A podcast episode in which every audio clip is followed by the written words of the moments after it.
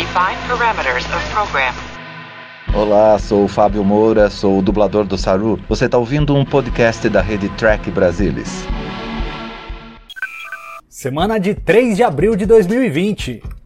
Trilha sonora completa de Star Trek Picard chega nesta sexta-feira.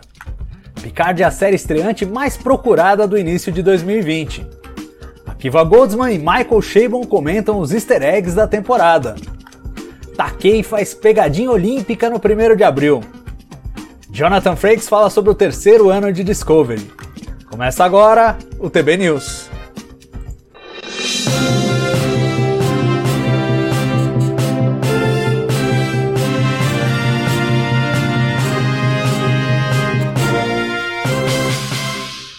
Olá, eu sou Salvador Nogueira e este é o TB News, o programa semanal do Trek Brasilis que traz para você todas as novidades sobre o mundo de Jornada nas Estrelas. E temos a nossa primeira semana de ato com o final da primeira temporada de Star Trek Picard. É hora de produtores falarem de como foi trabalhar na série e ganham os holofotes alguns conteúdos acessórios. A começar pela trilha sonora da primeira temporada, que terá seu lançamento completo nesta sexta-feira, dia 3 de abril. As músicas de Star Trek Picard foram compostas por Jeff Russo, o mesmo artista responsável pelas trilhas das duas primeiras temporadas de Discovery. Durante a exibição da série, foi lançado digitalmente um álbum com as músicas dos cinco primeiros episódios, mas agora teremos a trilha completa, abarcando os 10 episódios da primeira temporada. Ele conta inclusive com a nova versão de Blue Skies, gravada pela atriz Isa Briones, com arranjo de Jeff Russo. O lançamento da Lakeshore Records estará disponível em mídia física, mas também nas plataformas digitais de música como Spotify, Tidal e Deezer. E Picard se mostrou um grande sucesso para a CBS, com enorme repercussão na internet no mundo todo. Entre janeiro e março deste ano, a série escalou o topo das paradas para se tornar a mais procurada estreante do mundo neste começo de 2020. Quem conta essa história é Alexandre Madruga nesta reportagem para o TB News.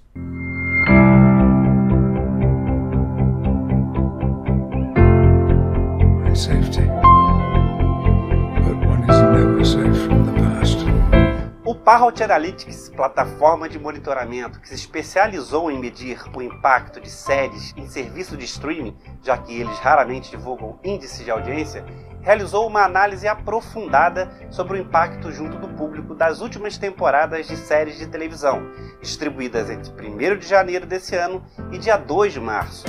Em poucas palavras, eles compararam várias séries de televisão cuja estreia foi nos primeiros meses de 2020, descobrindo quais eram as mais buscadas e comentadas.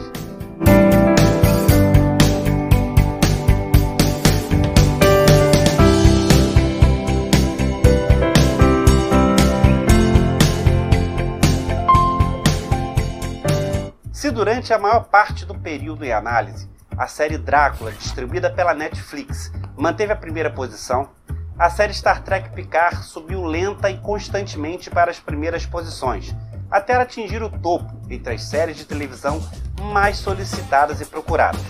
E quando você considera que Star Trek Picard estreou em 23 de janeiro, podemos dizer que a sua corrida foi ainda mais rápida, porque durou pouco mais de um mês.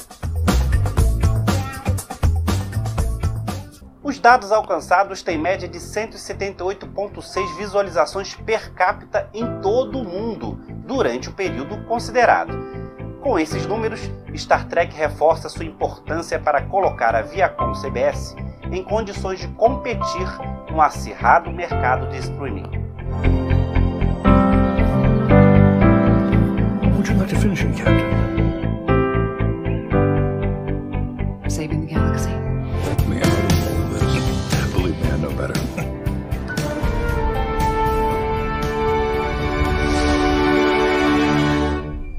Os produtores Akiva Goldsman e Michael Chabon gravaram para o canal da revista Wired um vídeo em que comentam os vários easter eggs que apareceram na primeira temporada de Star Trek Picard. Primeiro, os dois fazem a distinção entre um easter egg, que tem de ser um elemento discreto, escondido, e uma referência direta. E aí abordam vários tópicos, como a sala de arquivos de Picard, as filmagens em Vasquez Rocks, o ovo Gorn como algoritmo de criptografia usado por Raf para buscar o paradeiro de Maddox, aspectos da cultura romulana e a virada de cabeça de Soji, igual a de Data. Para conferir o vídeo da dupla, não deixe de visitar o canal da Wired no YouTube. E George Takei, o eterno Sr. Sul, aprontou mais uma das suas. No dia 1 de abril, aplicou uma pegadinha nos fãs. O ator publicou nas redes sociais que havia sido escolhido para ser o responsável por acender a pira nas Olimpíadas de 2020, que vão acontecer em 2021 no Japão. Ele recebeu congratulações de um monte de gente, bem como um sinal de desconfiança de alguns. Isto lá seria notícia para se publicar no 1 de abril? Poucas horas depois, Takei confirmou que tudo não passou de uma brincadeira. Ha! Pegadinha do Takei! E Jonathan Frakes é um dos entrevistados da mais nova edição da Star Trek Magazine, revista oficial de Jornada nas Estrelas. No papo, ele fala de seu trabalho como diretor em Discovery e de como a essa altura, na terceira temporada, ele já a considera seu principal trabalho nos últimos anos. Frakes disse que dirigiu o episódio 3 da nova temporada e que a série mostrará a Burnham de início separada da tripulação, para depois ser reunida à equipe, e elogiou muito o talento da atriz Sonico Martin Green. O diretor também está animado com o fato de a série se passar no futuro, no longínquo século 32. Por lá, não há amarras do cânone, e os roteiristas podem ter total liberdade criativa. E estamos todos no aguardo da estreia da terceira temporada. Quando será? Em breve, é tudo o que dizem os produtores. E o nosso TB News também vai ficando por aqui. Mas voltamos em breve com mais novidades do mundo de Jornada nas Estrelas. Para terminar, dois recadinhos. A série de vídeos Revisitando volta ao canal nesta sexta-feira, trazendo todos os detalhes dos bastidores dos episódios da série clássica. E neste domingo, o Trek Brasilis ao vivo fará um balanço da primeira temporada de Picard, as polêmicas, as escolhas e os principais momentos desta volta ao universo do século 24. Então fique ligado, se cuide por aí, se puder permaneça em casa, vamos cuidar de todo mundo para a gente superar essa crise do coronavírus o mais rápido possível e logo logo estamos de volta. Tchau!